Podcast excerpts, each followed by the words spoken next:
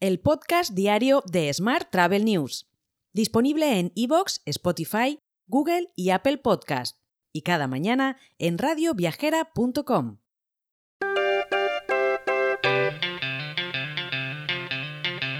Saludos y bienvenidos un día más al podcast de Smart Travel News.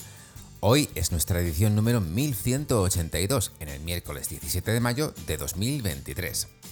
Es el Día Mundial de Internet, pero además es el Día Mundial de la Hipertensión Arterial, el Día Mundial del Reciclaje, el Día Internacional contra la Homofobia, la Transfobia y la Biofobia, y también el Día Mundial del Horticultor.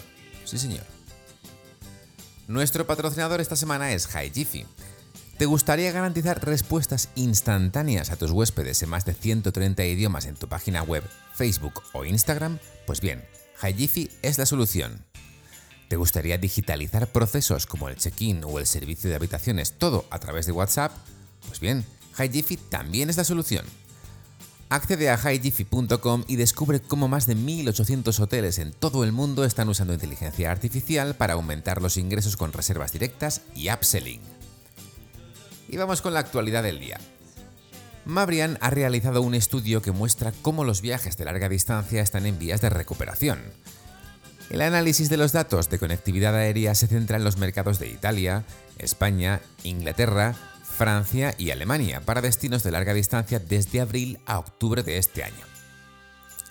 El informe de Mabrian revela que los volúmenes de plazas aéreas están entre un 7% y un 11% por debajo de los niveles de 2019. Más temas. El portavoz de turismo del Grupo del Partido Popular en el Congreso de los Diputados, Agustín Almodóvar, ha denunciado que el gobierno ha relegado al turismo al octavo lugar en el ranking de prioridades del gasto, y que apenas se le ha destinado un 4% de las ayudas europeas de los fondos Next Generation. Por su parte, Tour España ha puesto en marcha la licitación de las obras de la futura sede de la OMT en el edificio B del Palacio de Congresos y Exposiciones de Madrid. Las obras consisten en la remodelación y ampliación del edificio, respetando la estética de la fachada original que tiene un valor estimado de más de 24 millones de euros. Cambiamos de asunto ebooking.com alerta de, una de que una subida excesiva y continuada de los precios de los hoteles vacacionales puede hacer pivotar la demanda hacia otros mercados turísticos. Otros destinos competidores, como pueden ser Portugal o Grecia, son considerablemente más económicos y podrían absorber, según ebooking.com, parte de los turistas que visitan España.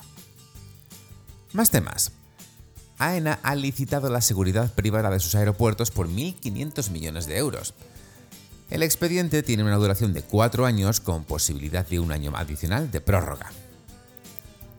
Hoy también te cuento que UNAV, ACABE y FETABE denuncian que Vueling continúa aplicando un recargo de 3 euros por trayecto a las reservas efectuadas por conexiones NDC y API, por lo que reiteran su solicitud de eliminar el recargo en estas reservas por considerar que limitan la competencia.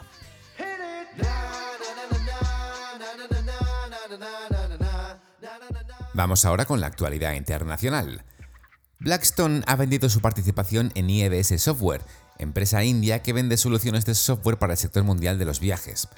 Se la ha vendido a Pax Partners, una empresa británica de capital riesgo, por nada menos que 450 millones de dólares. Más asuntos. Durante los próximos meses de verano, los estadounidenses podrían batir un récord o acercarse a él en cuanto a ocupación de habitaciones, según Chip Rogers, presidente y director ejecutivo de la Asociación Americana de Hoteles y Alojamientos. De hecho, se espera que este año el sector del ocio y la hostelería recupere totalmente todas sus pérdidas de empleo relacionadas con el COVID.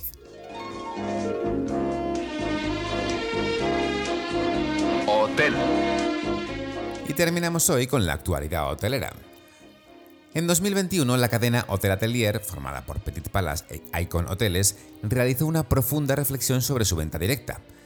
La cadena tenía un contrato todo en uno con un solo proveedor, con unos resultados correctos, pero con unas fuertes limitaciones que no les permitían crecer ni poder implementar libremente las estrategias que la cadena quería. Entonces optaron por contratar a tres empresas especializadas, Booking para el motor de reservas y el sistema de fidelización, Click to Travel para el diseño web y Sequence, empresa de análisis de data y marketing. Los resultados en 2022 fueron excelentes.